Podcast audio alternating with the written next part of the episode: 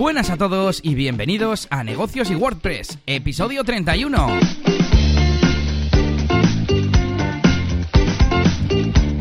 Bienvenidos un episodio más a este podcast en el que hablamos de temas relacionados con negocios, comunicaciones, cómo hacer presupuestos, organización interna y muchas más cosas. Y como no también, marketing online con WordPress, programación, analítica, redes sociales y un montón de cosas más que tratamos cada dos semanas aquí mi compañero y yo. ¿Quién somos? Yo soy Elías Gómez, desarrollador WordPress y DJ también en eventos y bodas y lo hago todo esto con mi compañero Yannick García, diseñador, gestor de proyectos y muchas más cosas. ¿Qué tal Yannick?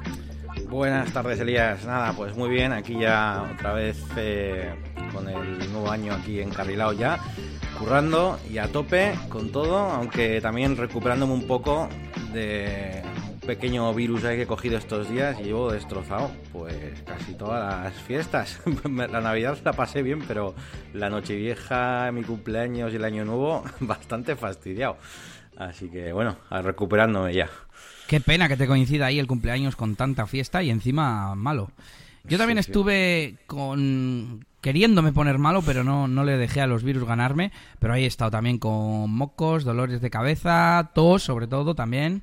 Pero bueno, entre eso y las fiestas, pues yo he estado mirando a ver qué novedades tenía y novedades, novedades no tenemos, pero en este episodio 31 que vamos a hablar de, ¿de qué vamos a hablar? De herramientas, porque hace tiempo que teníamos ganas de hacer monográficos sobre herramientas eh, de, bueno, de que pueden utilizar los freelance, sobre todo que se dediquen al desarrollo web y al marketing como nosotros pero que a mucha gente varias de las categorías que vamos a ir presentando les puede servir. ¿Y tú qué has hecho? No habrás hecho mucho, ¿no? Estando enfermo. Pues no, la verdad que no mucho. bueno, he, preparado bastantes contenidos para la máquina de branding y, demás. Eh, probando algunas cosillas que me han llegado, algunas compras eh, que luego comentaremos también un poco. Y, nada, pues poco, poco más, poco más, la verdad. Ahora comentaremos pues eh, lo poquito que he hecho. Y bueno, y he subido un vídeo que lo tenía ya grabado, ah, pero, pero poco más, poco más.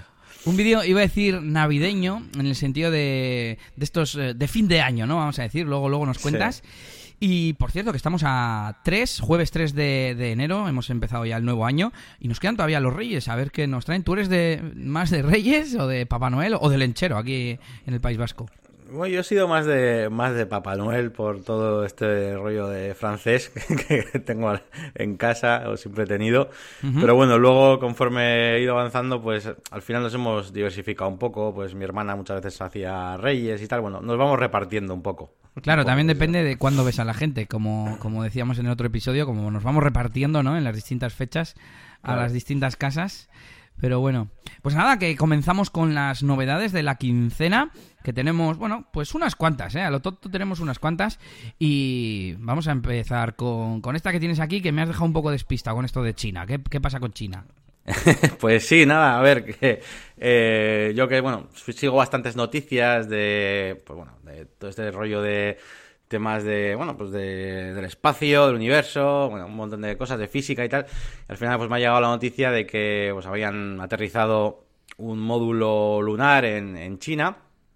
Y a mí que siempre me, interesa investigar estas cosas y también un poquito con el cachondeo este de, de que si es falso la llegada del hombre a la luna, que si la Tierra es plana y todas estas cosas que a mí me, me enrolla leer.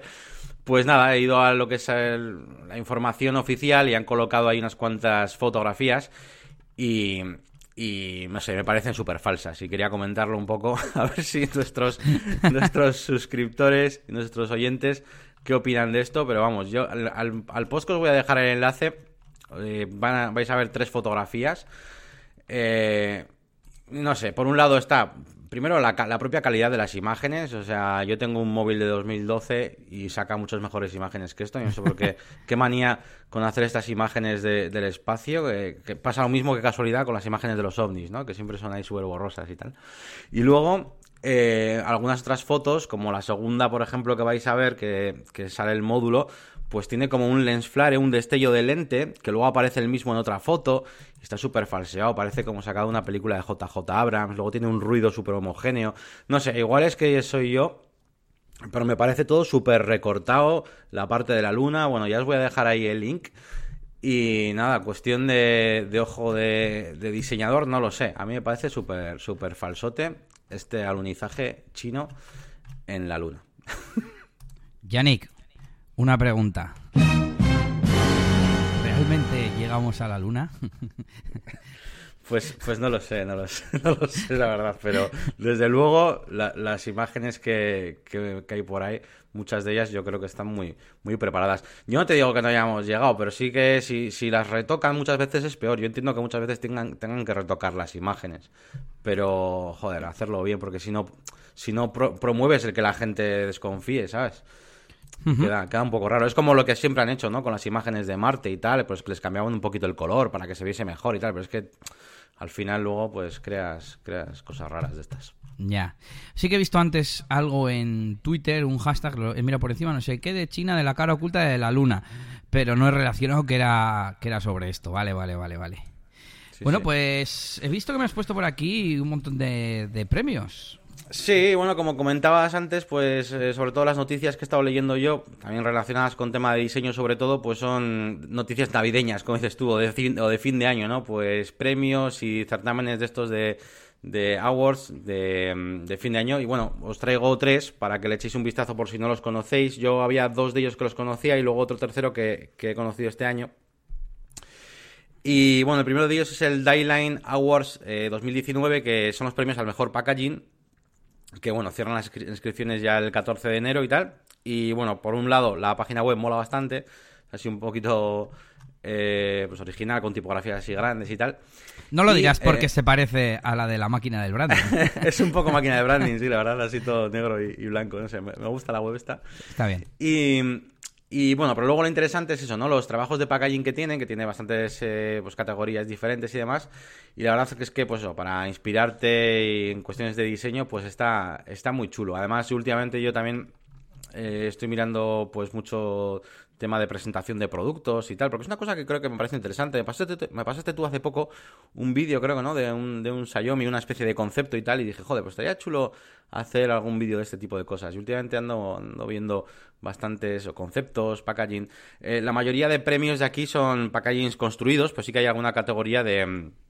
de prototipos. sí, de prototipos y de, y de conceptos. Así que, así que muy, muy guay.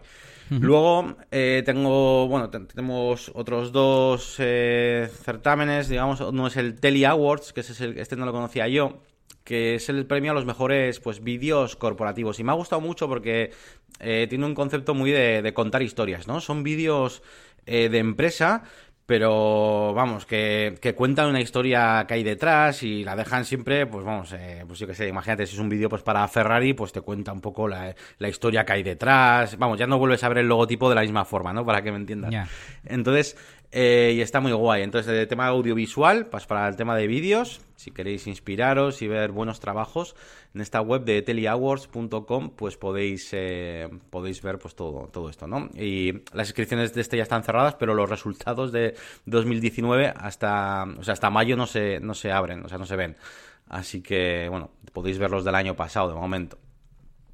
Y por último, eh, está esta página web que, que esta sí que la conocía porque digamos que en el mundo del diseño hace unos premios como muy, muy globales, ¿no? Hay de todo, pero para inspiración, pues a mí me encanta. Igual que muchas veces he recomendado Abducido, no sé si, no sé si la, he llegado a recomendar como herramienta alguna vez.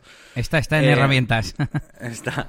Pues es una web que a mí me gusta mucho para inspirarme y tal, porque hay muchos trabajos y tal profesionales. Pues esta web, eh, que es la SEGD, que es Global Design Awards, Em, recopila pues diferentes eh, premios que en principio mm, muchas veces van orientados como al al eh, es diseño, pero es que es un concepto muy amplio, desde interfaces, pero incluso no interfaces de una web que esté terminada, sino simplemente conceptos de interfaces a futuro o incluso interfaces en el mundo físico, que alguien entra, por ejemplo, a un museo y las interfaces con los cuadros que hay, o sea, cosas muy, muy locas, ¿no? Y, futuristas muchas veces. Y está, está muy guay, o sea, es ya... No es ni multimedia ni web, es como... No sé, no sabría cómo llamarlo. Es diseño ya en el mundo físico la mayoría de veces. Y está, está bastante guapa. Entonces también, pues para inspirar y, tal, pues eso, todos los años, pues también, pues solo echarnos un vistazo. Aquí también están, bueno, cierran el 31 de enero las inscripciones y luego ya, creo que es en febrero ya directamente que, enseñan los ganadores y tal, en diferentes, estos sí que tienen bastantes categorías. Y, y nada, pues eso, para que echéis un vistazo y tengáis ahí más recursos para, para inspiraros. Yo no conocía ninguna de los tres. Me suena algún certamen de o premios de más de gadgets de, en cuanto a diseño de gadgets y cosas de estas que ahora no recuerdo ningún nombre pero de este tipo de cosas no, no había visto bueno hay el, el uno de, mm, de, diseño web no que se llama AU, con muchas V dobles o algo así Sí, Awards, pero con tres V dobles. Eso, eso es. y son las, las mejores páginas web, sí, sí. Uh -huh. Pues ese también sería interesante mirar. Y nos vamos con más cosas, esperemos que interesantes. Y es que esta semana he hecho un artículo basándome en un vídeo de Marcus Brownlee en el que hablaba de un nuevo rival de Tesla que ha hecho dos dos eh, vehículos eléctricos, pero de tipo todoterreno. Un, bueno, uno creo que era un sub y otro una camioneta pickup de estas, ¿no? Y un poco en base a este nuevo actor en el mercado de, los coches eléctricos, bueno, futuro actor, porque son prototipos, eh, prototipos que ya tienen físicos, pero que todavía no están en producción, ni mucho menos, ¿no? Y ese, era un poco uno de los puntos de, de los mm, cuatro pilares que mencionaba en el vídeo y que yo he intentado resumir y también dar un poco mi opinión en el artículo. Y nada, pues venían a decir que sí, que todos estos eh, nuevos fabricantes, claro, te pueden prometer muchas cosas, para empezar porque es para dentro de dos, tres años, sin embargo Tesla te está produciendo ya coches. Entonces, claro, no puedes mm, comparar coches que van a salir al mercado dentro de dos, tres años con, con, los que Tesla todavía no ha anunciado porque, claro, Tesla los va a anunciar cuando ya vayan a salir, ¿no? Como cuando presentó el Model 3. Y nada, pues... Eh, los cuatro pilares son diseño, especificaciones, que es un poco lo que estaba comentando, el precio y la conveniencia. Y voy a comentar solo el último, el de la conveniencia, y es que Tesla, aparte de que tiene ya una producción, una línea de producción, vamos, que te puede dar coches en un plazo relativamente corto, porque ya sabes que la gente espera meses para que les entreguen los coches. Claro. Eh, sobre todo la parte de las cargas. En Estados Unidos y en parte de Europa hay una red de cargadores alucina. Sin embargo, el resto de marcas no tienen nada de eso. Pero bueno, el resto, si queréis, lo veis en, lo veis en el artículo, eh, un poco así desgranado, en el vídeo, por supuesto. Y también he puesto, eh, estoy viendo un vídeo resumen de, del pickup este de Rivian, que se llama la marca. Eh, se llama R1P Pickup, se han complicado mucho. R de Rivian, el coche número uno y la P de Pickup, ¿no? Porque el sub es eh, R1S, así que... Y, y nada, pues ahí os lo dejamos en las notas del episodio. Te iba, te iba, a comentar, ya que has dicho lo del coche, es que esta semana he visto un coche eh, que es autónomo, eh, que me ha molado muchísimo, tío. El diseño, bueno, todo que es el Peugeot eh. No sé si lo has visto. Eh, he dejado por ahí, no. también, lo, también lo dejo por ahí en las notas y bueno, te lo dejo aquí en la tarjeta también para que lo veas, si quieres verlo ahora. Y está guapísimo, me encanta. O sea, no sé, mola mucho. No sé si es, si es concepto, creo que es concepto, pero aunque no sé si estará. Lo estoy, vamos, lo estoy viendo pero no sé, ¿es autónomo o eléctrico? Mm, creo que es autónomo. Creo que no uh -huh. es el. O espera, mm, autónomo sí sé que es. Lo que no sé si es eléctrico ahora mismo. No sé, no estoy seguro. Pero autónomo sí que es fijo.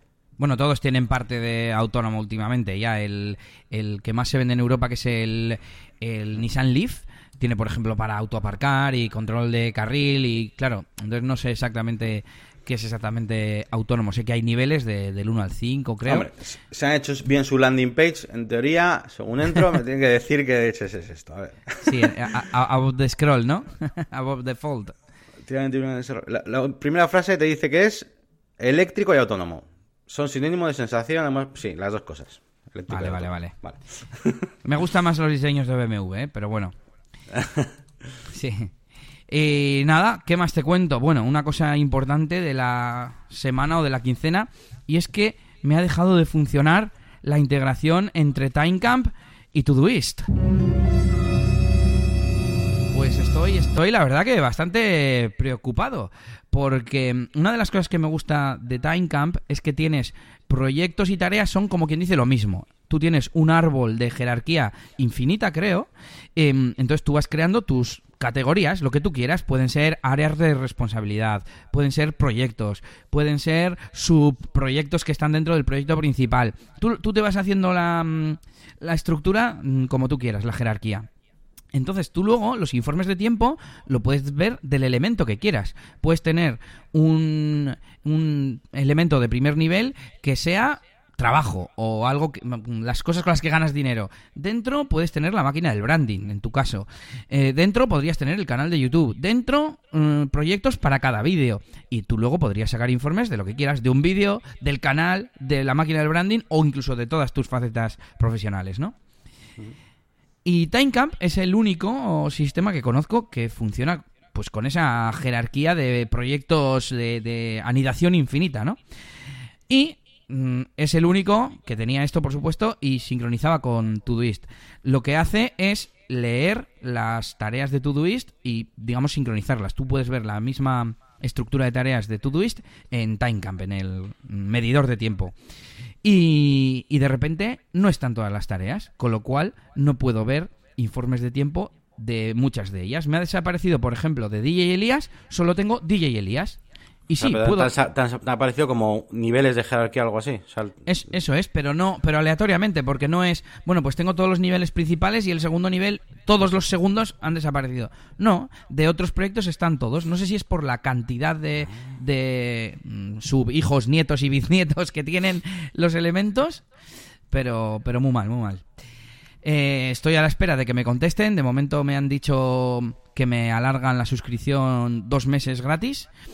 Pero claro, no me sirve de nada si mientras no puedo no puedo monitorizar el tiempo. Entonces, he estado probando mm, de todas las los servicios que, mm, que son mm, compatibles con Todoist.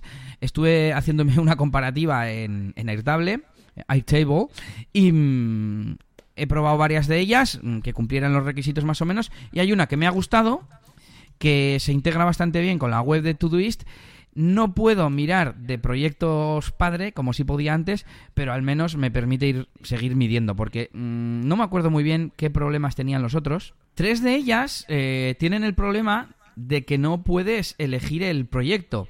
Es decir, eh, no sincroniza el árbol de proyectos ni nada. Registra el tiempo por tareas individuales. Y eso sí que no me sirve de, nada. Sí, vale. si solo usas una tarea en plan eh, negocios y WordPress y lo metes todo ahí dentro, pues bueno, pues te puede llegar a servir. Pero a mí me gusta mirar, por ejemplo, cuánto tiempo gasto en grabación y cuánto tiempo gasto en preparar los temas de la semana, ¿no? Por ejemplo. Em, igual que con Toggle, pasaba con una que se llama Clockify y con otra que se llamaba eh, Timenai o algo así. Timeneye es escrito. Luego tenemos por aquí algunas de Pomodoro que se integraban, otra que se llama Timely y una que uso alguna vez que se llama eh, Time Doctor. Y algunas no supe cómo se hacía la integración, otras no te dejaba medir el tiempo, o como esta dice, registra las tareas completadas para luego asignarles el tiempo, o sea, funcionan no sé, como raro, ¿no? Sí, vale, ¿de qué me sirve que me mm, digas, ah, pues ayer terminaste una tarea, ah, pon el tiempo que estuviste? Pues no, no funciona así. Hubo una que casi me convence que se llama trackingtime.co y el problema que tiene es que no me funcionaba con las tareas que tuvieran un enlace no me salía el botoncito. Estas extensiones lo que hacen es añadir sobre la web de Todoist un botoncito para medir el tiempo, ¿no? Pues en, en, esas, tareas, que yo uso un montón, eh, no funcionaba. Así que al final la única que me sirve más o menos es esta que se llama T-Metric. T-Metric que encima era gratuita, mm, tiene un plan de pago, pero es para cosas ya de verdad muy avanzadas. Y la única pega es esa, que, que no es capaz de mm, como en el ejemplo que hemos puesto, de decirte el, el, tiempo de los proyectos superiores. Aunque bueno, yo he empezado a meter etiquetas en las tareas y así agrupar por etiquetas y un poco, pues salvar, hacer un, un poco una vía alternativa, ¿no?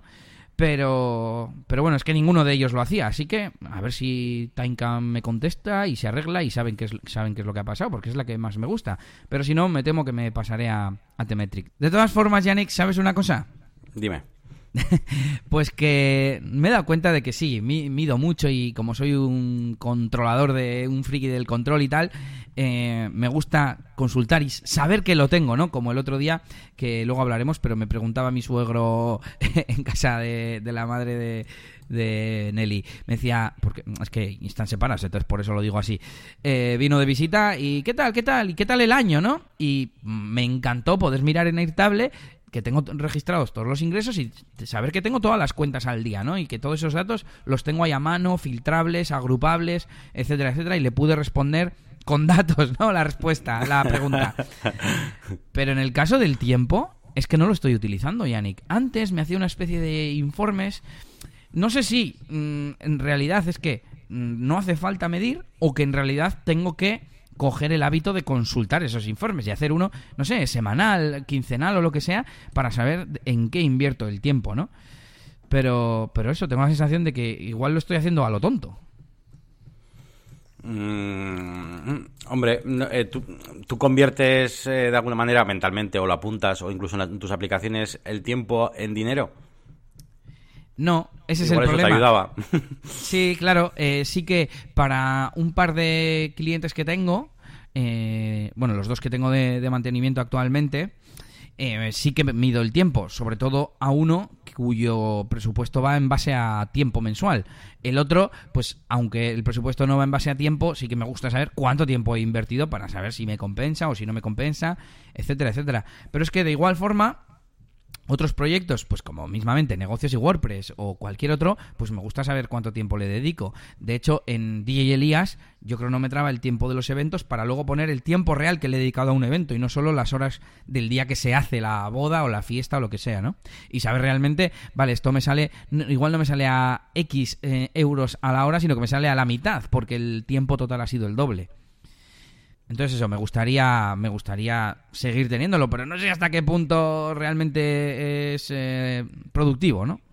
No, hombre, si, no, si luego tú mismo dices que te gusta saber cuánto tiempo le dedicas pues, a cada parte de negocios de WordPress, pero no sé si realmente es como algo como curiosidad o, realmente luego aplicas cambios en tu vida en base a eso, no sé, o sea, no sé, no sé no sé decirte. Si te gusta mirarlo, pues entiendo es que, lo miras.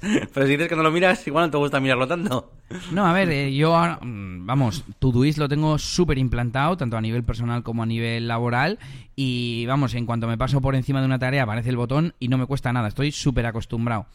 Pero, claro, si hasta ahora yo me iba organizando los proyectos, pues anidados, uno dentro de otro. Por ejemplo, tengo dentro de eliasgomez.pro, que es un proyecto eh, de raíz. Luego dentro tengo podcasting y dentro tengo dos proyectos, que son mis dos podcasts. Ya no puedo saber el tiempo que dedico a podcasting. Tendría que sumar a mano el tiempo de cada podcast, que eso sí es un proyecto. Pero bueno, aún así yo podría tener, según GTD, un proyecto es cualquier cosa que te lleve más de una tarea. Entonces, si yo ahora haría una, no sé, una campaña de rebranding de negocios y WordPress o reharía la web, en teoría tendría que ser un proyecto y tendría que estar dentro de negocios y WordPress. Hmm, sí. ¿Sabes? Entonces ahí tenemos el, lío de nuevo. Pero bueno, pero bueno, yo creo que de momento seguiré midiendo. Eh, a ver si se arregla lo de Timecamp y bueno, aunque sea, poder mirar el tiempo de proyectos individuales. Continuamos con más cosas. O no sé si decirte que, sigas tú, Yannick. Sí, bueno, a ver, yo no, no tengo tampoco muchas novedades más. Eh, bueno, quedan las mías de la máquina de branding, pero bueno, como son poquitas, mira, pues te la comento un poquito ahora y así, así hablo un poquito más yo. Y bueno, la primera de ellas era básicamente, pues eso, hablar un poquito de las compras de Navidad que, he hecho, que la he puesto aquí con etiqueta profesional también, básicamente porque son cositas para el canal de YouTube. Eh, la mayoría de ellas. Y bueno, son cuatro artículos. Eh, el primero de ellos es un micrófono de estos de tipo lavalier, que bueno, eh, es un micrófono de solapa. Y la verdad es que, que con el micrófono que no es mío, que es de, que es de Galaxy, que es el Yeti, pues grabo bastante bien los vídeos que estoy, bueno, los que estoy en el ordenador y demás. Pues a nada que quiero grabar un vídeo en el que no estoy eh, pues eso, haciendo algo en el delante de la pantalla, que últimamente son la mayoría, eh, pues la verdad es que es un poco rollo, me lo tengo que andar moviendo y de hecho en, el set, entre comillas, que tengo ahora montado en un lado del salón, me tengo que llevar el micrófono este, el Yeti, ponérmelo casi entre las piernas como quien dice, bueno, es un rollo. Y, además lo tengo un poco lejos. Eh, bueno, total, que me quería coger un, micrófono de, estos y además Garasi también, porque Garasi ahora hace el audio es una de las cosas que, quiere mejorar de sus vídeos. Y nos hemos cogido pues un Boya eh, M1, que es uno que vamos, hemos visto bastantes vídeos por internet y tal, y lo recomendaban bastante, pues relación calidad-precio. Y, y, nada, pues a ver qué tal. Así que nada, eso es una de las compras, el micrófono en solapa. ¿Y ese dónde se conecta?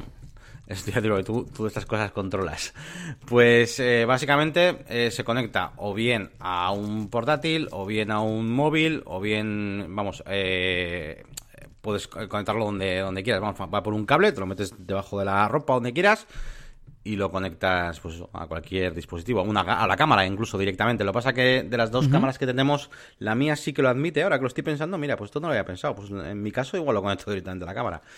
Y en, pero la de Galaxy no, la de Galaxy no admite conectarlo a la cámara, así que Galaxy lo tendrá que pasar por el portátil o al móvil o a la tablet o, lo que sea.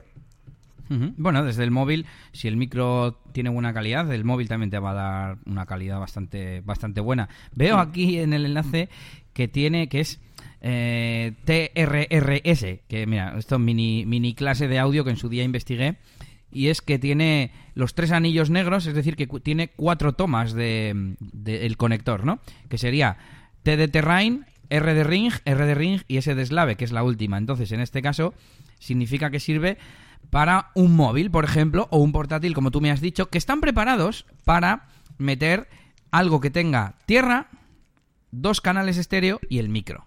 Entonces, en tu cámara dudo mucho que el conector de micro esté preparado. Luego es que encima hay distintos estándares, es decir, eh, igual en una marca el segundo anillo es para el micro y los otros dos para la salida de audio y en otras va primero la salida de audio, entonces ya no te coincide. Entonces es un poco, cuando lo vi era un poco lioso.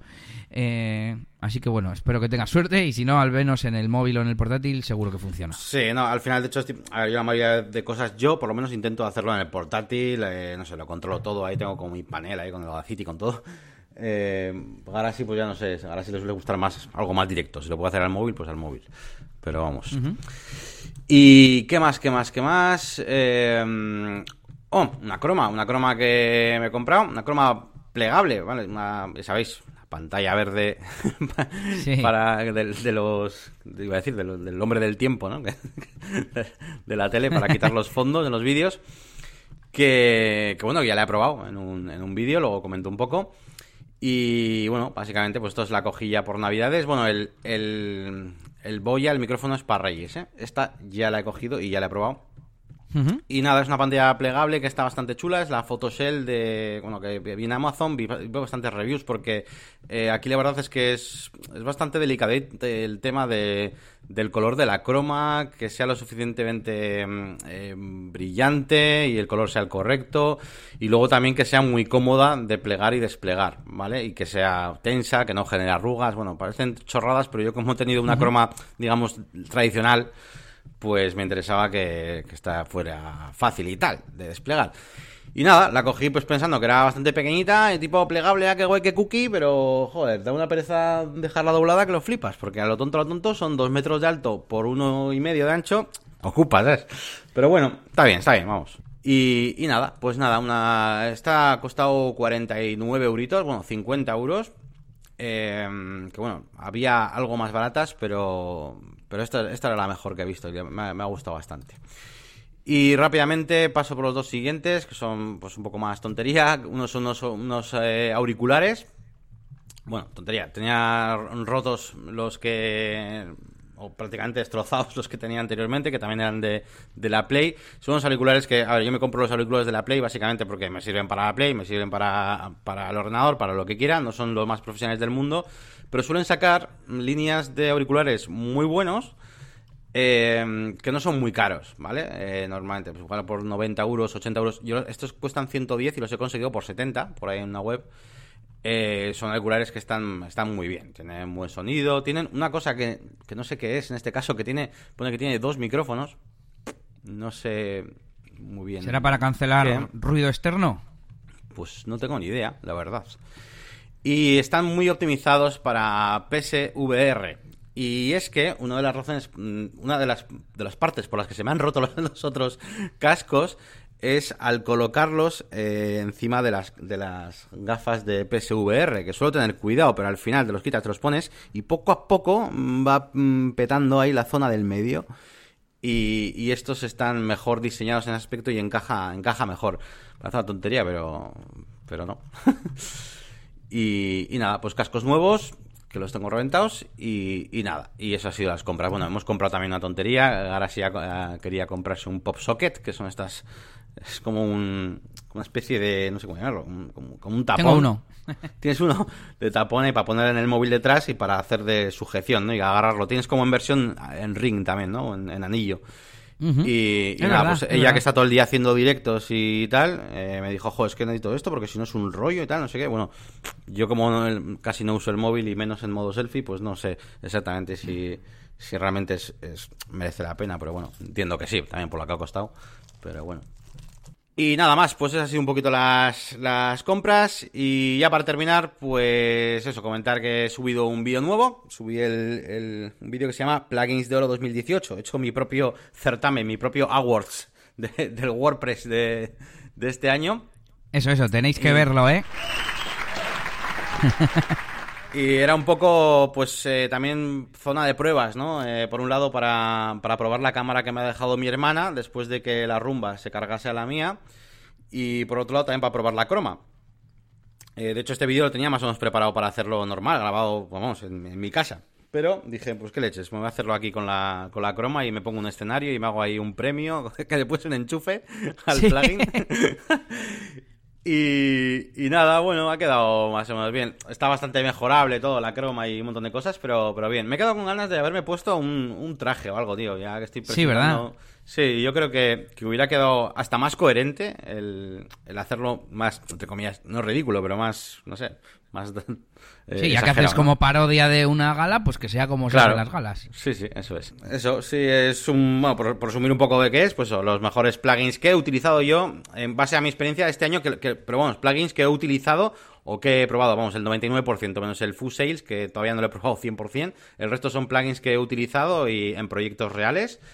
Y eso, pues eh, si queréis le echáis un vistazo, os dejo ahí en la descripción y dadle un buen like ahí.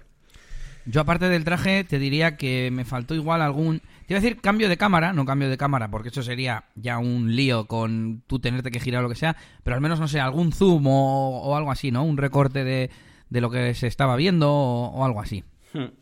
Sí, sí, puede ser. Y me toca a mí seguir. Eh, resulta que mm, preparando un poco el resumen del año de DJ Elías, que sí lo tengo un poco más claro, se me ha ocurrido hacer un resumen de la página web de eliasgomez.pro en este 2018 y resulta que he creado 148 entradas. La gran mayoría, no me ha dado por mirar, por cierto. La gran mayoría con simplemente enlaces, ¿no? Como digo, curación de contenidos. Pero bueno, también me he hecho algún que otro artículo. Y he grabado, que me ha sorprendido, 24 mm, episodios de Reflexiones de un Geek desde Bilbao. Es decir, grabo súper poco, pero pensé que había grabado menos, ¿no? En plan uno mensual o algo así. Y bueno, pues sale una media de dos mensuales, que, que no está mal. Y luego, eh, por cierto, para las 148 entradas, digo, ¿y cómo miro las entradas anuales? He empezado a hacer como mm, eh, por la cuenta de la vieja, así mirando un poco y a ver hasta dónde llegaba la lista. Y, digo, ¿qué hago? ¿Pongo que el listado de post sea de 20 y voy contando de 20 en 20? Y he dicho, espera, tiene que haber algún plugin que me liste, pues tipo archives, los archives por año. Y he encontrado un par de ellos y mira, no lo, no lo he puesto para herramientas, pero lo voy a poner para el episodio que viene. Y nada, que te pone un widget y te permite poner cuántos hay cada año, eh, elegir el custom post type, etcétera. Así que lo, añadiré para la semana que viene. Y en cuanto a los eh, el contenido más visto, eh, Yannick, atención porque el episodio, el perdón, el episodio, el artículo o el contenido más visto es el episodio transcrito. Ah, ya, ya, imaginaba, eh, imaginaba. Pues eh, hubo, lo comentamos por aquí, hubo un episodio de mi podcast Reflexiones de un Geek eh, que transcribí con un servicio de estos automatizados y puse el texto, pues como eso, como transcripción debajo de, de mis notas y de la explicación del episodio. Y ha tenido un 13% de, de todas las visitas en el año 2018. Impresionante. Para que me digan luego que no posicionan. Así que alucinando con, el tema este, yo creo que merece la pena, aunque sea uno de vez en cuando, hacer esto. El segundo, un artículo súper absurder que hice, bueno, una entrada, que se ha llevado el 10% de las visitas y es la foto de perfil de las páginas de Facebook será circular. Y creo que es una imagen que, que me sacó Facebook una, el típico aviso. Y a mí me gusta esos cambios de interfaz que anuncia Facebook, pues recopilarlos y, y que se queden guardados, ¿no? Y nada, tiene un par de parrafitos y, y ya está. Y resulta que tiene un- una media de tiempo en, el- en la página de 7,25. Bueno, bueno, impresionante. Mm, tiene 7 comentarios, así que, pues bueno, pues no, no entiendo por qué a la gente le interesa tanto que las fotos de perfil de Facebook vayan a ser redondas. Mm, Hombre, o- a ver, eh, o eso, o que lo has conseguido posicionar muy bien ese en concreto por algo. Claro, también. O sea, me refiero, igual, igual otros hubieran tenido el mismo éxito o más si llegan a salir primero en búsquedas, ¿sabes? Claro. Ya. Ya, ya, ya, ya. Pero bueno, no sé con qué puede estar posicionado. ¿Con cambiar foto de perfil Facebook, por ejemplo? Sí, cosas así, sí, sí. Ya, Algo así. eso igual tiene más búsquedas. Bueno, lo que he hecho ha sido aprovechar y meter un enlace afiliado al final. Si quieres troquelar tus propias fotos en forma de círculo, puedes comprarte una troqueladora. y he puesto ahí el enlace de afiliados, casi más como, como experimento. De momento, eh, nadie, no he ganado ni un céntimo con, con Amazon, pero bueno, espero que con el tiempo, poco a poco, al final, Muy bien, tío. Me mola, me mola El que haga experimentos de estos. sí, verdad. Bueno, el cuarto, bueno, este por cierto, no, el tercero, eh, 6% de visitas, cómo activar los atajos de teclado en Sublime Text.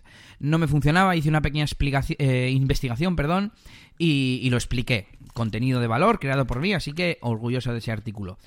El cuarto, un, un enlace simplemente a una aplicación que es un cliente de Google Keep, 4% de las visitas. Pues bueno, por lo menos es algo que yo descubrí, una necesidad y lo compartí con el mundo. Y la última también me gusta, un 2% de las visitas, que es un programa para poder ver imágenes de TAC, de estas que te dan en un CD en, en- en el hospital, para poder descargarlas y exportarlas como JPG y tal. Así que, bueno, curioso, curioso, pero esas son las cinco más vistas. Muy bien, tío. Por cierto, hablando de artículos, uno de los que he hecho eh, esta quincena ha sido el resumen del State of the World de WordPress, que hablábamos la- el episodio anterior.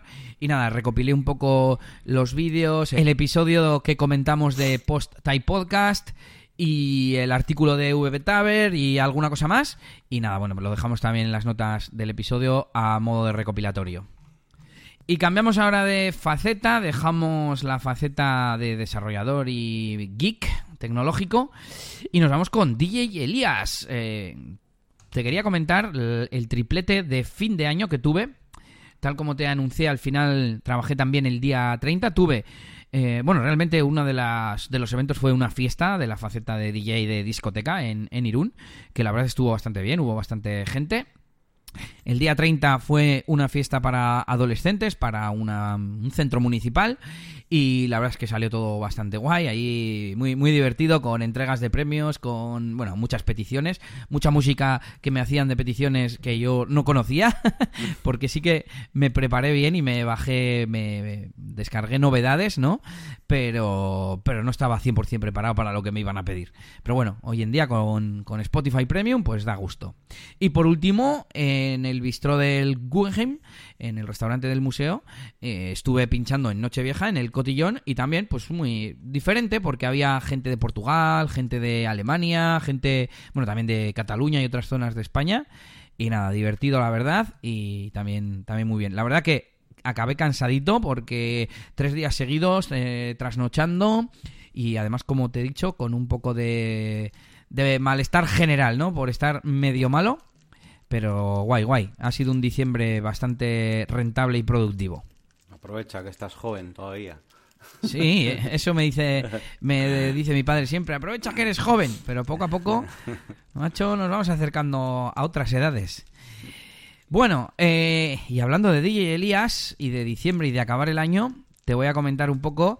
Eh, bueno, tenía el resumen en cuanto a DJ Elías. Una de las cosas es que he terminado un vídeo que tenía pendiente. A ver si ahora meto la, la marcha directa y sigo editando vídeos y los voy entregando, porque si no se me van a juntar con los de 2019.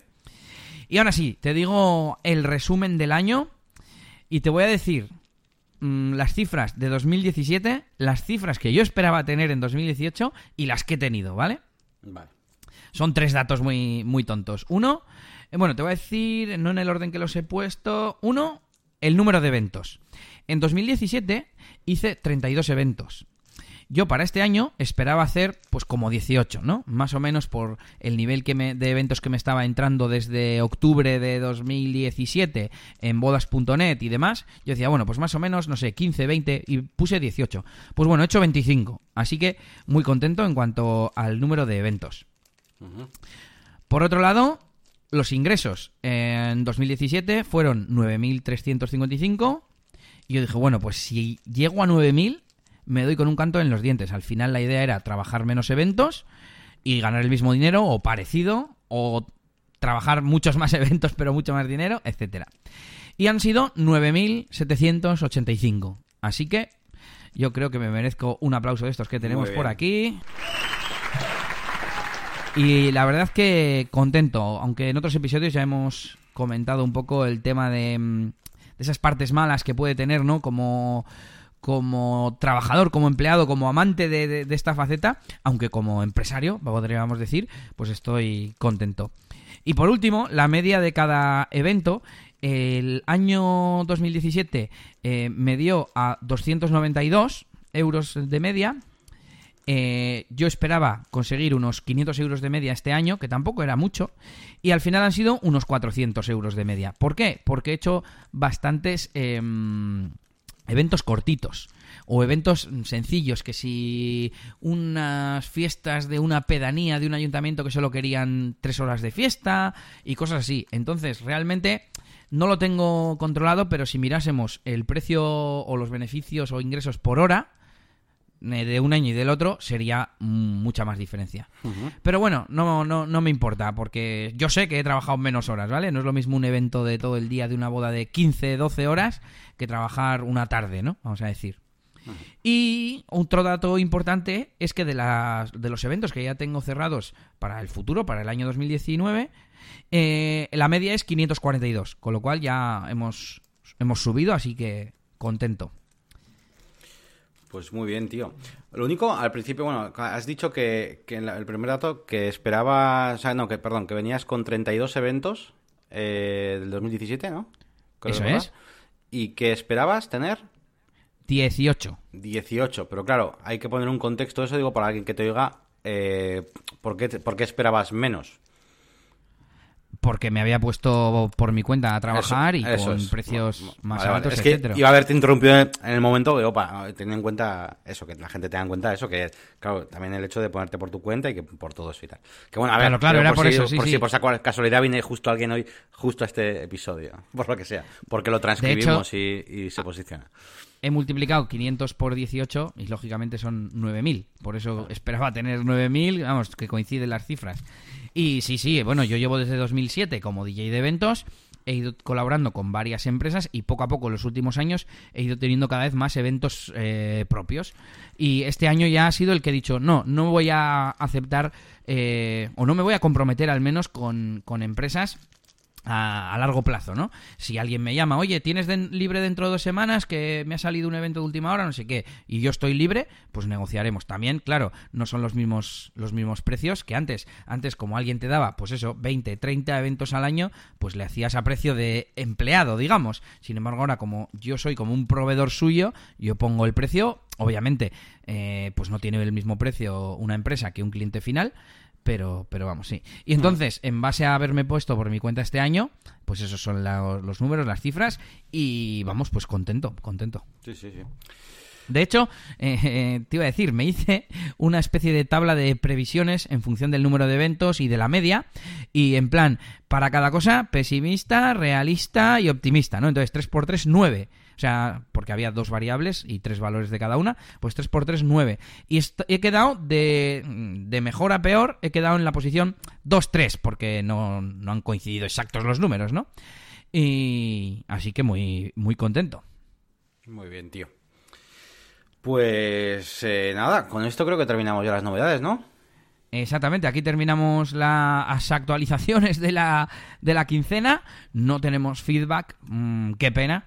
Así que nos vamos con las recomendaciones de herramientas de webs y aplicaciones. Y te dejo que empieces tú. Bueno, pues yo os traigo esta vez dos herramientas que no son plugins de WordPress para variar un poco.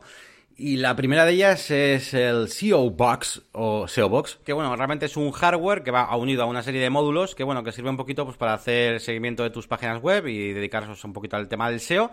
Y nada, os recomiendo que le echéis un vistazo porque es una herramienta que yo no, bueno, hasta ahora no la, no la conocía eh, mucho, la había oído hablar de ella, pero como la tenemos en el curro y últimamente estoy interesado en el SEO, pues nada, la verdad es que me ha molado bastante. Es un aparatito que se, te, se conecta ahí a tu, a tu router y lo que hace básicamente es ir realizando tareas de SEO eh, pues de forma más eh, natural y sin tener que utilizar pues proxies. Básicamente utiliza una red de aparatos igual que, el que este, de pues por toda España, pues todos los que estén instalados, y va realizando ahí consultas eh, de búsquedas y de todo tipo de cosas. Así que bueno, sin más, que si os interesa el SEO, le echéis un vistacillo a este SEO Box.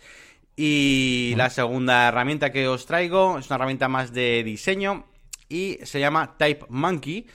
Y bueno, es un plugin para poder hacer eh, animaciones con textos en After Effects, ¿vale?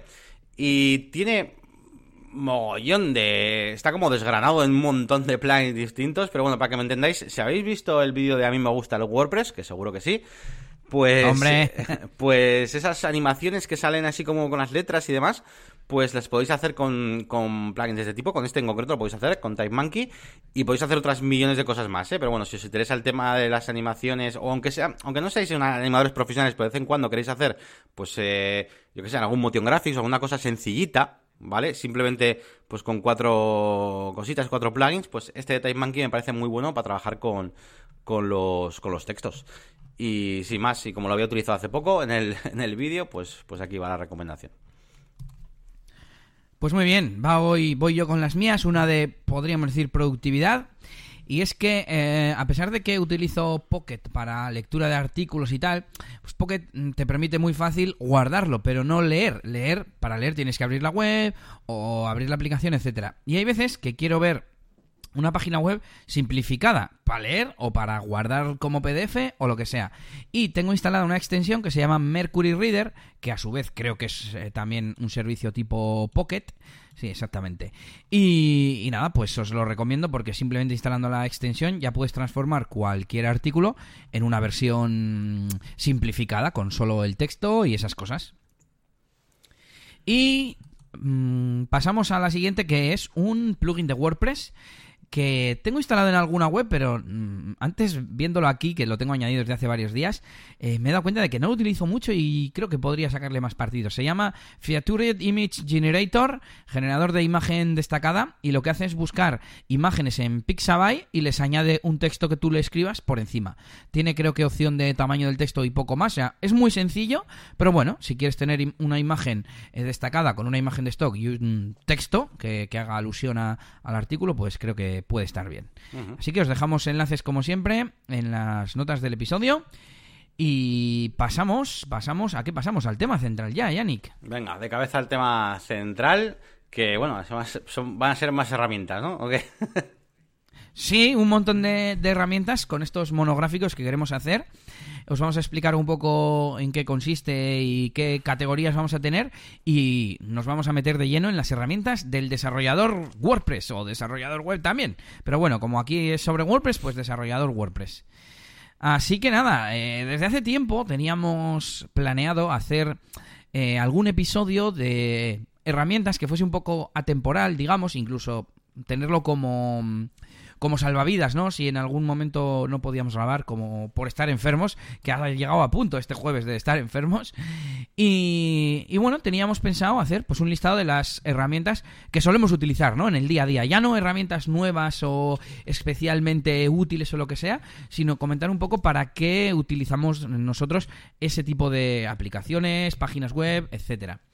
Entonces, nos hemos dado cuenta, recopilando un poco las que queríamos comentar, que tenemos para más de un episodio.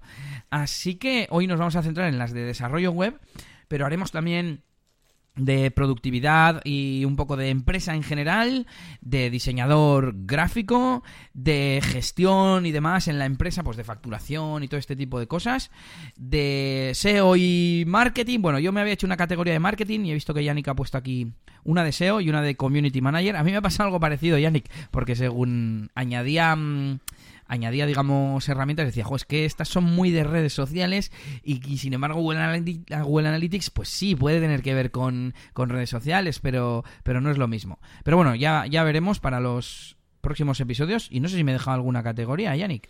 Pues no, bueno, en principio de las que tenemos ahora mismo pensadas, pues, pues son estas. Oye, también nos podéis dejar, si queréis, en comentarios a qué os dedicáis o qué os te interesa.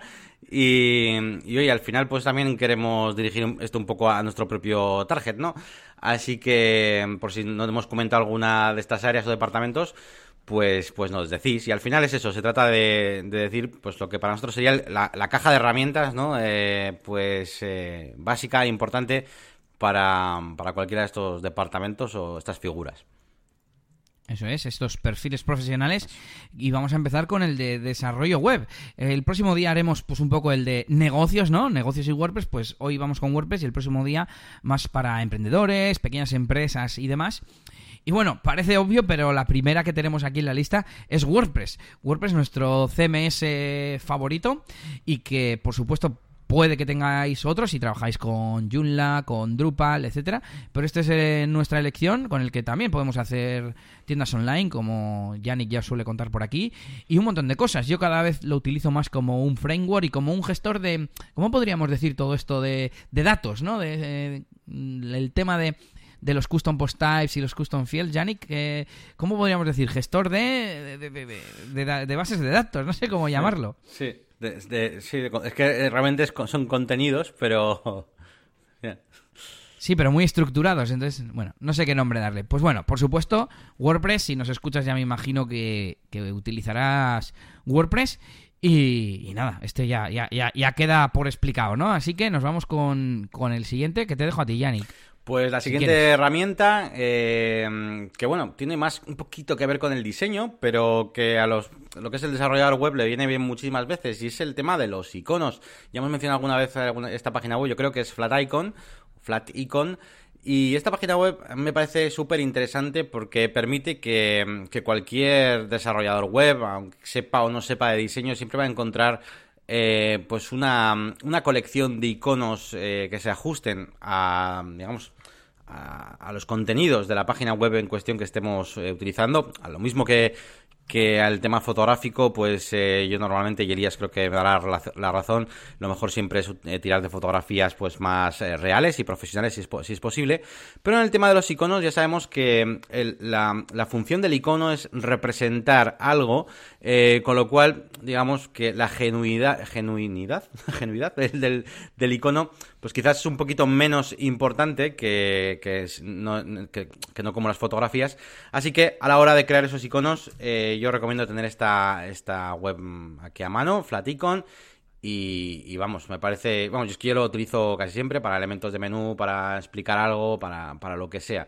Te permites exportarlos en un montón de formatos, todos al mismo tamaño, cambiarles todos de color. Y sobre todo, para los que no sepáis de diseño, no tengáis ni idea de, de, gusto ni nada, tenéis las opciones de colecciones donde un montón de iconos vienen ya agrupados y son todos del mismo estilo. Así que nada, está muy bien. Sí, va a añadir solo el tema de las eh, colecciones en plan personales, o sea, tú puedes hacer como packs, como conjuntos de, iconos, pues por ejemplo para proyectos y luego, como tú has dicho, descargar todos en un mismo color, descargarlos en vectorial eh, y lo, una cosa súper chula, descargarlos como fuente mm. en la Picón Castro. Eh, que por cierto, mm, no hemos hablado de ella, ¿no? Y ya está publicada toda la información para este nuevo año, así que podéis visitar lapiconcastro.com. Y, y, en ese caso es una, si no recuerdo mal, es una fuente descargada de Flaticon con los iconos que yo, que yo elegí, con lo cual luego, pues simplemente por CSS y con el atributo content y todo eso, pues muy fácil de poner el icono que tú quieras. ¿Y qué más, qué más, qué más? Que me voy yo con otra herramienta, ¿verdad?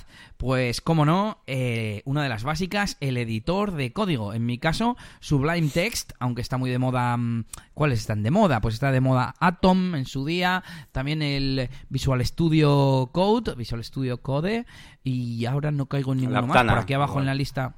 Sí, tenemos el Aptana, que es otro que utilicé yo, que he visto que está discontinuado, pero bueno, yo como a mí me gustaba, lo tengo ahí en, en mi lista. Y, nada, pues el ¿qué vamos a decir? ¿no? Un editor de código que te permita autocompletar funciones, que te permita poner, en este caso, mediante plugins, eh, un gestor de, sitios o de proyectos, eh, que te permita conectarte por FTP. Y también podemos eh, utilizar la tecnología, o no sé cómo llamarlo, Git, para el control de, versiones. Bueno, un montón de cosas, autoformateadores, ¿qué más? Que estoy pensando cuáles, cuáles tengo yo instalados. Pero bueno, muy liviano, eh, además tiene una versión gratuita. Y por supuesto, un desarrollador web tiene que tener un editor de código, ¿cómo no? pues eh, venga, sigo yo, eso es. Eh, vamos a seguir con otra de las herramientas que creo que son indispensables, que es un gestor pues FTP. Y nada, en este caso hemos elegido Filecilla, eh, que bueno, este gestor FTP es el que llevamos usando pues, muchísimo tiempo ya. Y ya sabéis, pues a la hora de mm, transferir, mover archivos, copiar archivos directamente desde el servidor, y pues lo más lo, mejor lo más rápido y demás pues va a ser siempre tenerlo pues en un, en un gestor como, como este no las alternativas sería evidentemente pues utilizar el gestor pues del propio servidor no pues a través del, dominio y demás pero al final esos administradores online pues nos quedan un poco cortos y son un poco más lentos y demás no así que bueno eh, lo veo pues eso una herramienta indispensable y filecilla. Nada nada más que decir. Supongo que lo conoceréis la mayoría también Sí, conocido por todos. Igual que conocido tiene que ser el siguiente, que es Local by Flywheel, que hemos hablado mucho de él, y al final es un servidor local para poder servir las páginas web en, nuestro propio ordenador y poder trabajar y testear, ¿no? Eh, tanto que procese PHP, que tenga soporte para MySQL, etcétera, y además Local está preparado especialmente para WordPress, permite hacer las instalaciones directamente sin tener que descargar el WordPress y te da ya el sitio instalado, y tiene muchas cosas como poder exportar en un sitio en zip, clonar sitios, los add-ons que anunciamos en el episodio anterior. ¿Qué más podemos decir, Yanni? Que es gratis, que hay para Mac y para Windows. Y es que no se me ocurren más virtudes que podría tener. pues que es, para mí es el, sitio de pruebas para, para, para, todo lo que hago. Y yo siempre tengo ahí un sitio de laboratorio que me viene genial. Incluso aunque no sea para sitios reales, pues tener un sitio de este tipo está, está guay. Sí, también tenemos otras alternativas que están aquí en la lista como SAMP, MAMP para Mac, el Desktop Server, también especialista en, en WordPress, el que yo utilizaba en Windows que se llama UWAMP y bueno, os dejaremos el enlace a todas, o sea que no os preocupéis y te dejo que continúes con el siguiente. Pues continuamos con otro más, eh, íntimamente relacionado con WordPress y es una, bueno, aplicación online, una web que se llama ManageWP que también hemos comentado en algún momento, y es que eh, esta aplicación online, esta página web, que se conecta a través de un plugin con nuestros eh, sitios en WordPress, nos permite eh, realizar un mantenimiento de nuestros sitios de manera muy eficiente, no solo, a, no solo a un sitio web, sino a muchos a la vez. Y, y además que es una herramienta que me gusta mucho porque digamos que, que cuando tú tienes una página web, un proyecto, entre lo totalmente mm, negro, el escenario totalmente negro, que sería una persona que no dedica nada de tiempo al mantenimiento de la página y tal, lo va a tener todo desactualizado y demás, a lo totalmente eh, blanco, perfecto, tal, que es que tenga contratado a un equipo de desarrollo, a que sea que, que le lleve la web al día todo el tiempo, pues hay una escala de grises, hay que hay mucha gente que, bueno, pues muchos, muchas empresas que yo he conocido últimamente, pues que, jolín, pues que igual no tienen demasiado dinero para tener un contratado a una persona puesto el día, lo que sea, pero sí que quieren tener eso, un, mantenimiento básico de saber que la web está actualizada, que está optimizada, y tener un mínimo seguimiento incluso del SEO, de las palabras clave, un poquito una especie de mantenimiento con lo justo, pero ya que cumplas, ¿no? Y eso te lo da uh WP, porque tiene un montón de funciones, las, bueno, las gratuitas están muy bien, porque cumple estrictamente con eso, con el mantenimiento, pues plugins, optimización y tal, pero luego los pequeños add-ons que, que te deja meter por nada, por, por un dólar, eh, están súper bien y pues ya te digo, desde SEO hasta eh, pues cuestiones de copias de seguridad, de clonar en un sitio web, no sé, eh, yo creo que es un, para mí es un obligatorio eh, que toda página web tendría que tener. Incluso yo antes lo veía, fíjate, antes de que me lo dices tú a conocer, Elías, lo veía más como, bueno, para las agencias que controlan muchas páginas web, pero es que es que a mí me gusta mucho, ¿eh? Es que incluso si tengo yo solamente, si tuviera una, una, sola página web, es que creo que también lo usaría, porque es muy cómodo las tareas que, que él te hace automáticamente. Sí, te permite, estoy pensando, snippets de código, modo mantenimiento, optimización de la base de datos y todo eso desde un panel de control externo, con lo cual no sobrecargas tu página web, está, está muy bien. Y nos vamos con un, una doble, con un yin yang de, de page builders, de maquetadores visuales, que no me salía el nombre. Eh, por mi parte, digamos, el de Site Origin, Site Origin Page Builder, y que bueno, eh, yo creo, yo al menos lo veo como una herramienta para ah, crear eh, landing pages, ¿vale? No, por supuesto, para crear un contenido que se repite, como el típico ejemplo de las recetas con sus campos personalizados y demás. pero bueno, pues este está bastante bien, es gratuito totalmente. Bueno, totalmente. Tiene una parte de pago, pero para más widgets. Pero creo que las funciones son básicas, son las mismas. Y, bueno, muy sencillo, muy ligero, muy integrado con la interfaz de WordPress. Pero la verdad es que hay otro muy bueno que, que, la verdad Yannick me está haciendo ver todas sus virtudes, que es Elementor, y te dejo que lo comentes tú. Bueno, pues nada, Elementor ya lo conocéis y si no, es para meteros, porque anda que no dado brasa yo con Elementor. Eh, y eso que no estoy afiliado, pues tendré que buscar algo por ahí. Eh, pero vamos, que pues otro editor visual al final es un poquito lo mismo que Setorin y otros, solo que bueno, pues se ha hecho bastante famoso porque la verdad que eh, intuitivamente es, a mi parecer lo que es la interfaz es, es, es, como muy genial y tal. Lo ves todo en tiempo real, tiene un montón de widgets, es compatible con un montón de cosas. La verdad es que se lo han currado mucho. De hecho, este año ya podéis ver en la página web de Elementor, podéis ver todo lo que han hecho este año 2018, bueno, este último año 2018 y han mejorado un montón de cosas, eh, os permite trabajar con custom post type, con custom fields y tiene ese toquecillo de de, de más que maquetador de contenidos y tal, ya incluso pues eso de, diseño y de meter funcionalidades y, y básicamente mm, hace que no te, no te haga falta casi ni depender de un tema, ¿no? Entonces, nada, pues, eh, pues a mí me parece que hay que saberlo, ¿no? Eh, tiene que estar ahí en la caja de herramientas. Evidentemente, si eres un desarrollador, pues si puedes hacer un desarrollo desde cero, pues siempre va a ser mejor, siempre lo diré.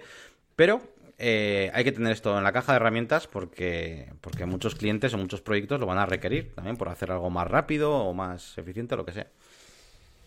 Oye, Yannick, ¿hay algún otro maquetador visual que te permita eh, hacer las cabeceras, los pies, eh, las plantillas de los custom post type, etcétera, como Elementor? Sí, hay uno que, te deja hacer muchas de estas cosas, que se llama Beaver Builder, que, em, que bueno, es un poco caro, eh, pero te deja hacer estas cosillas, pero no, vamos, eh, nada que ver. O sea, a ver, no por nada, supongo que si hubiera tenido tanto éxito como Elementor, pues a día de hoy pues igual, igual estaba Beaver Builder por encima. Eso es como todo. Pero bueno, al final el éxito se lo ha llevado Es como el WhatsApp, ¿no? Pues al final ha tenido el, éxito y es el que ahora está pues a tope.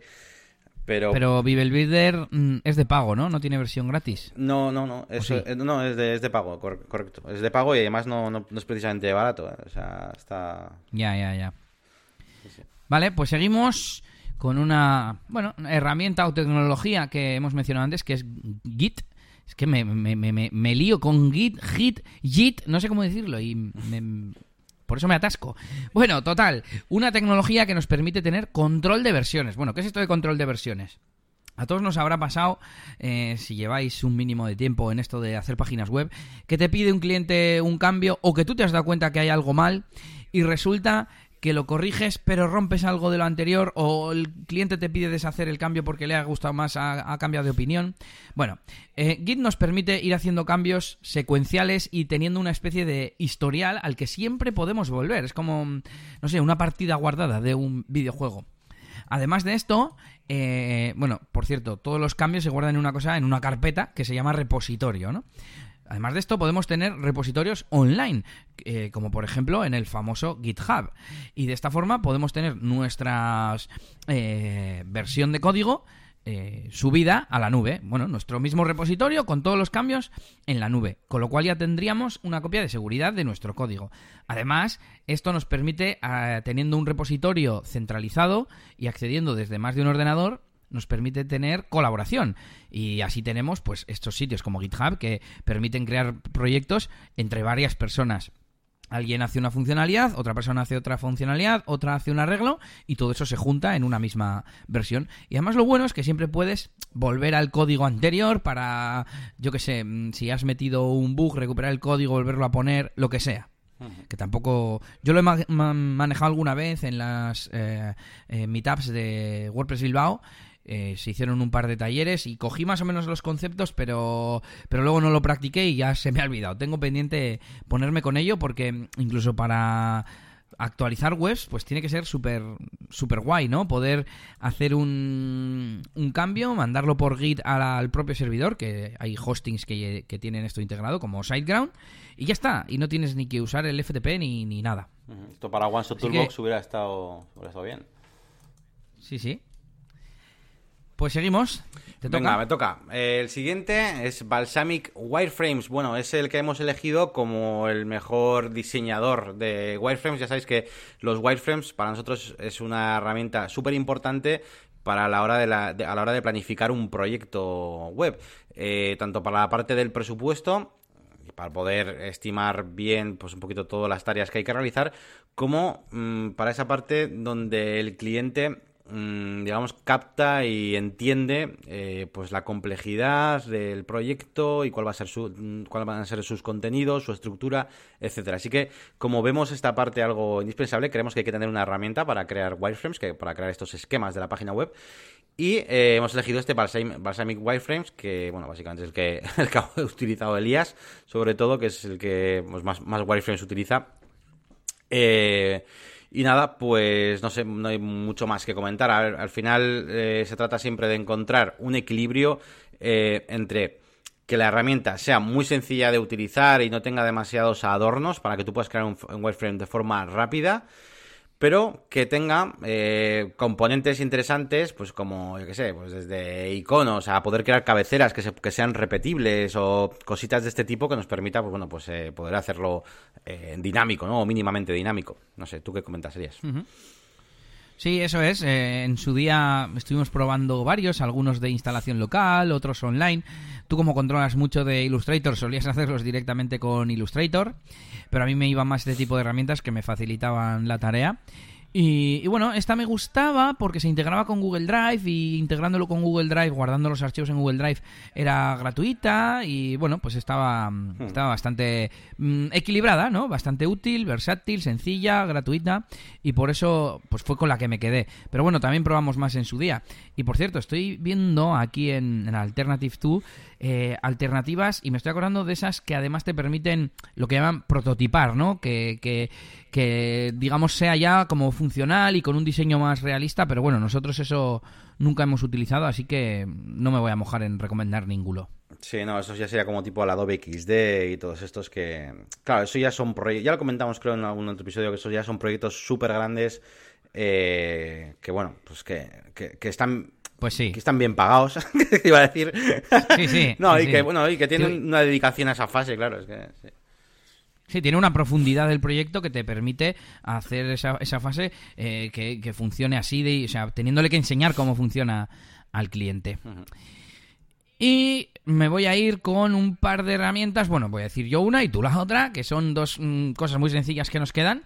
Una es underscores, underscores.me, que es el starter theme de bueno de parte del equipo de, de WordPress de bueno de hecho creo, de hecho creo que es de Automatic pero bueno ese tema como oficial para para desarrollar temas a medida y que nosotros utilizábamos en su día antes de hacer nuestro propio framework, ¿eh? he de decir.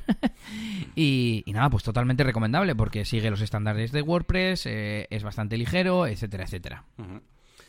Y la otra herramienta que vamos a recomendar, que también hemos hablado una vez, es eh, Generate WP, que es una página web que nos permite eh, pues crear eh, código, ¿vale? Para WordPress, pues el código necesario para crear un custom post type, el código necesario para crear las taxonomías, ese tipo de cosas. Bueno, pues lo podemos generar directamente desde aquí, con lo cual no tenemos que depender de un plugin que haga esta parte y luego pues simplemente utilizando pues el code snippets, por ejemplo, pues lo podemos implementar o directamente con nuestro, nuestras funciones si estamos haciendo una, eh, algo más, más personalizado, más manual. Y con un plugin propio, vamos. Sí, eso es. Y bueno, yo quería aclarar, porque estoy viendo que las que nos quedan son ya esas alternativas que hemos ido mencionando de Aptana, eh, Desktop Server, etcétera Que esta es un poco, pues, en parte una lista de las imprescindibles, de las que creemos que todo el mundo debería conocer. Si no es, por ejemplo, Sublime, pues Atom o el editor que sea.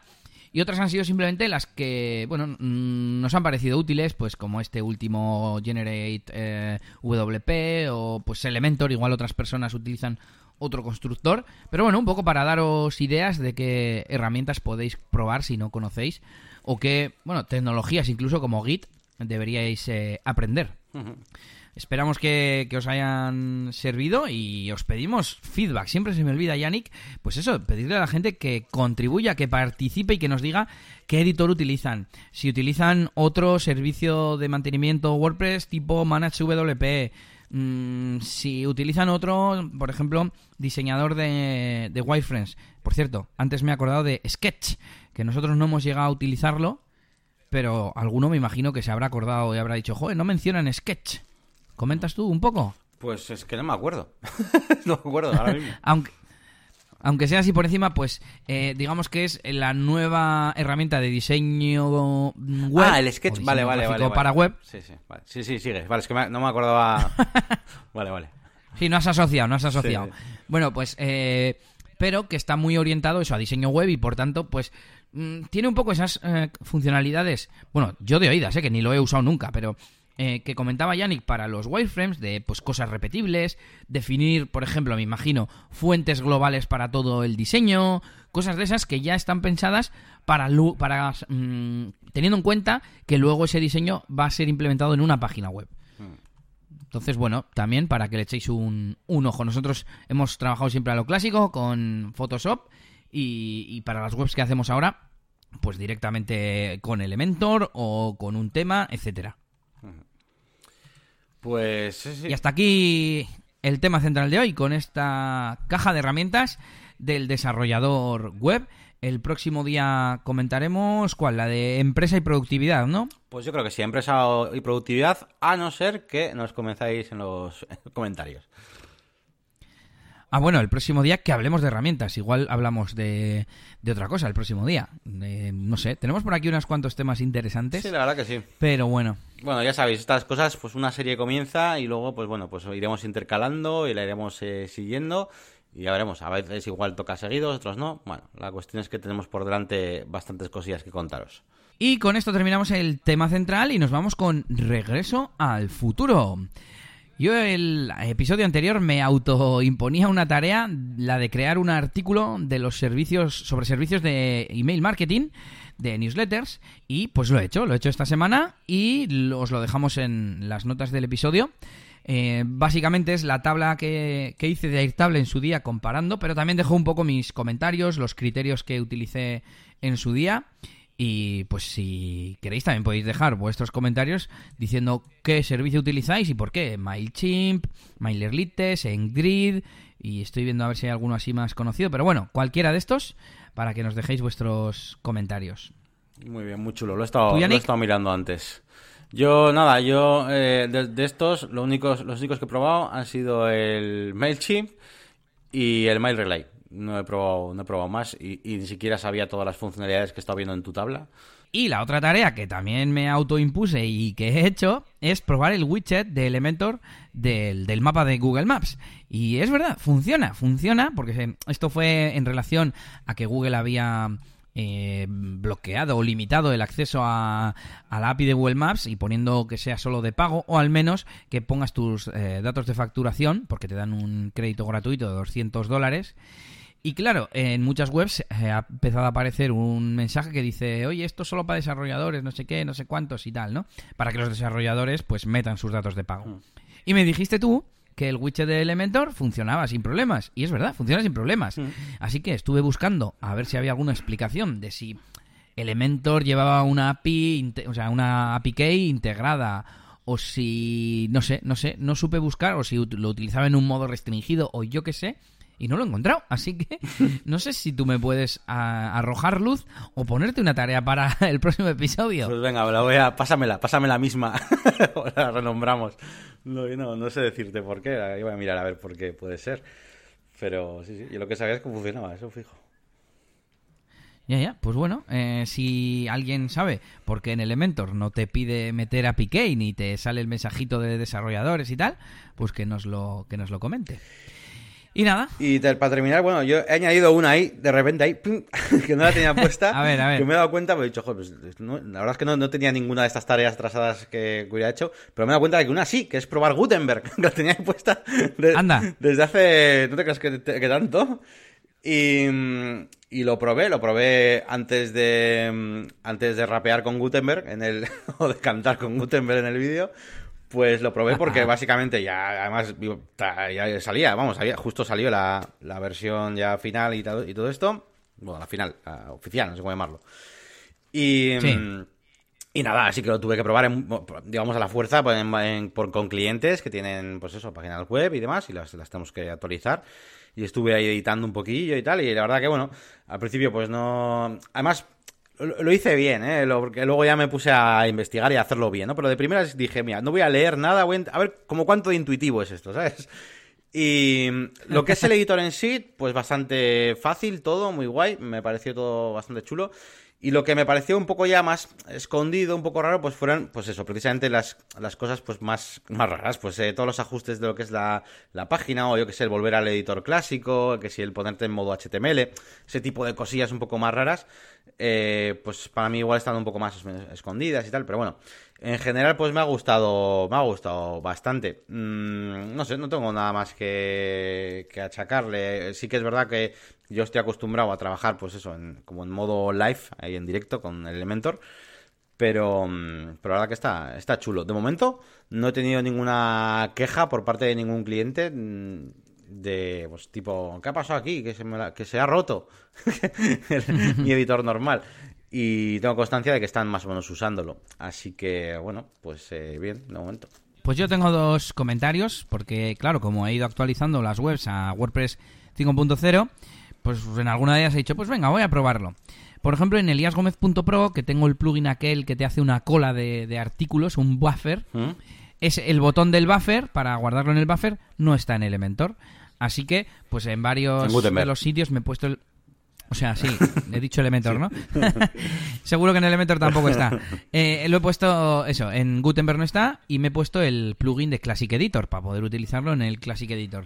Pero ya me he dado cuenta de que si voy para atrás, para adelante, al final es un poco lioso y lo que estoy haciendo de momento es eh, forzar que por defecto se vaya al Classic Editor, pongo el título o lo que sea, le doy ya al buffer para que esté programado eh, el artículo y me voy a Gutenberg ya para, digamos, forzarme a, usar Gutenberg, porque es que si no, al final no lo utilizo.